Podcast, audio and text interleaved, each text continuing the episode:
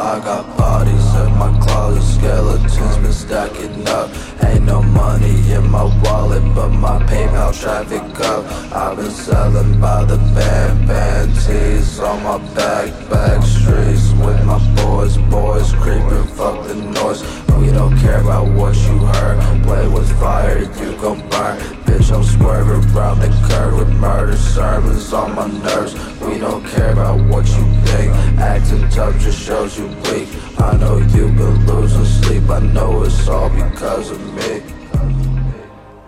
大家好，欢迎大家收听这一期，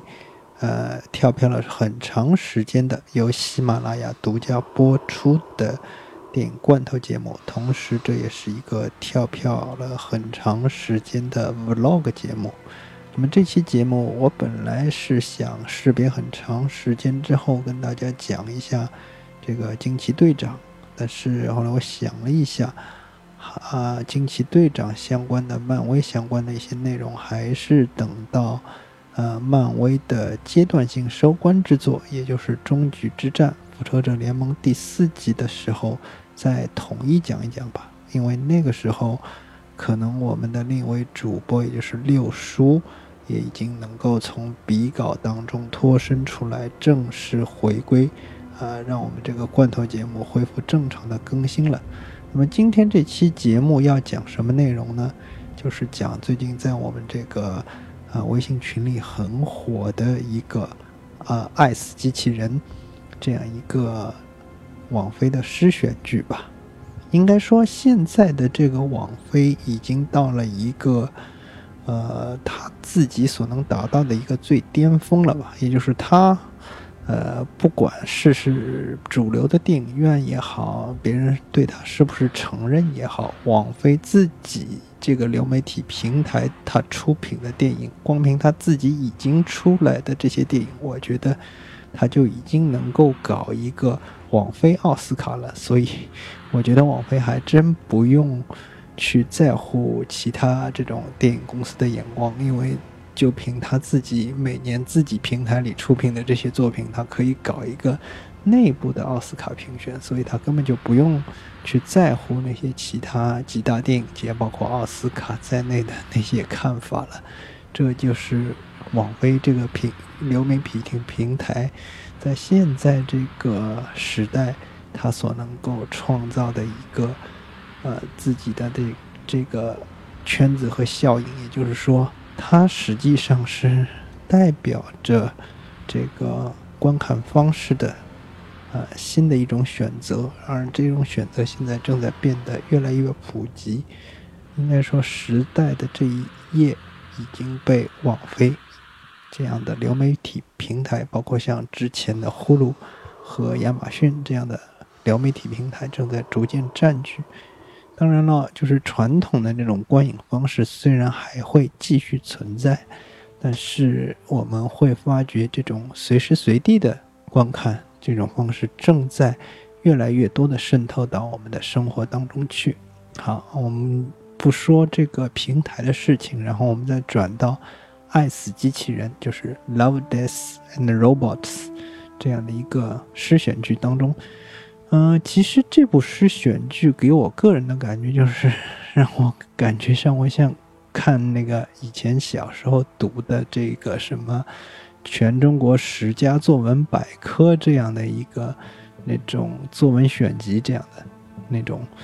嗯书籍，然后就是你可以在一本书里看到各种各样的那种小作文这样的东西，你比如说。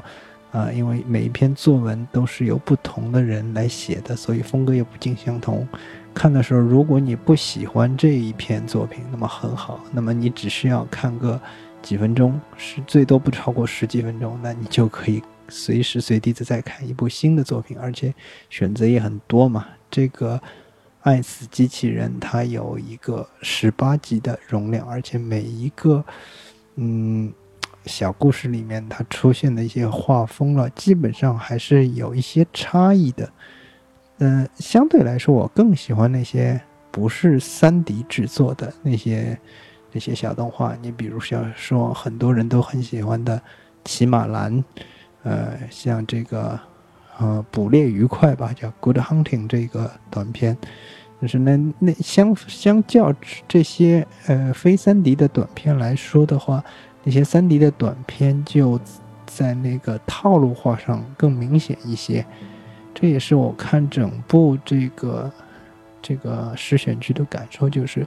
不停的在惊喜与平庸之间转换的那种感觉。有时候你看着这个片子，哎，挺好，这个点挺好，然后到了下一集当中啊，你看了几分钟。就知道，哎，你肯定是进入了某一种套路当中，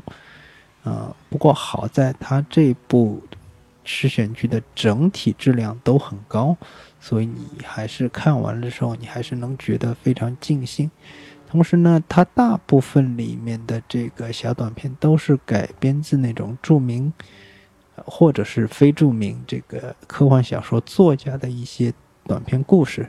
这个创意呢，其实也算是在大卫芬奇和蒂姆米勒，就是这部剧的制监制和制片人，他们十几年前的一些想法。因为我知道大卫芬奇本身是想在零八年、一零年这个阶段的时候，他有想做过一个叫 G O O N Gon 这样的一个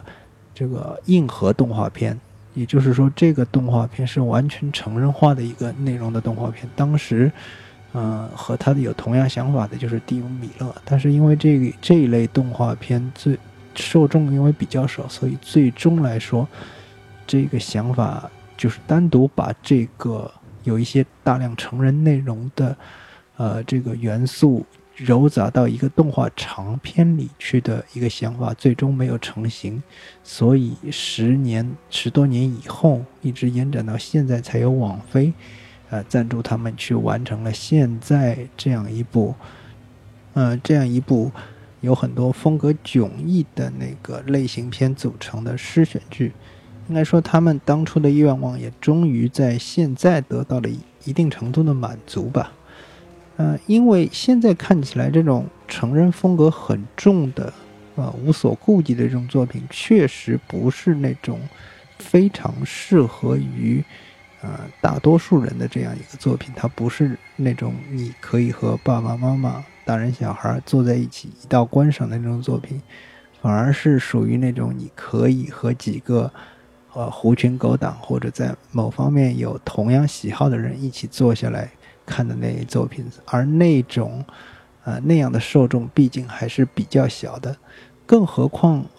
我们说很多这个片子这些短片当中，它其实它也有自己的局限性，它往往只能展开一个点，呃，要么是讲故事，要么是展开主题，要么就是刻画人物，它每个片子都有一个自己这个特别。呃，就是针对的点去把它做出来。当然，你要囊括这三方面，这几个短片的那个短处就出现了。它不可能既讲故事又刻画人物，呃，或者是就是展开主题。它只是取其中一点，然后更好的去服务故事，或者说是更好的去就是展开主题。像有一些短片呢，干脆就是点子先行，就是靠 idea，就是。展示放一下他的 idea，那么就可以了，让这个主题直接展现在你的面前。然后至于主题究竟讲的是什么，你可以完全自己去开脑洞，这也是短片的一个好处。但是这种短片的坏处就是，或者说这种观看的方式的碎片化的这种方式，也让人觉得，如果我只需要那些十几分钟的轻度的那种刺激。我就能够满足的话，那么这其实是对那种长篇的，也就是现在所谓的呃 feature movie 这种形式的一种反逆，或者说我们或许会在以后看到那种越来越依靠一个 idea 和一点这种某一个元素或者视觉概念，或者是呃一个小小的那种特殊点子或者一点点的呃。仅仅是依靠一到两个兴奋点而造成的这个作品越来越多，然后它可能会占据原先属于那些大电影的那些或者说长电影的那些位置，这其实是我所担心的一点，因为我们现在的这个时间越来越碎片化了，同时我们在看电影的时候，或者说我们花钱去看的电影，其实也正在越来越像这种。在一个长片当中分布成十几个单元，然后每每一个单元给你不同的这种视觉刺激的这种形式的电影，现在也确实是越来越卖座的。嗯，我说的就是《海王》，呃，这其实对这种以传统方式讲故事的这种电影长片，我觉得是有一点不公平。好，谢谢大家收听这一次的没什么营养。但是有跳票很久的 vlog，谢谢。呃，最后请期待一下我们的正常更新，啊，我估计这一天也就快到了。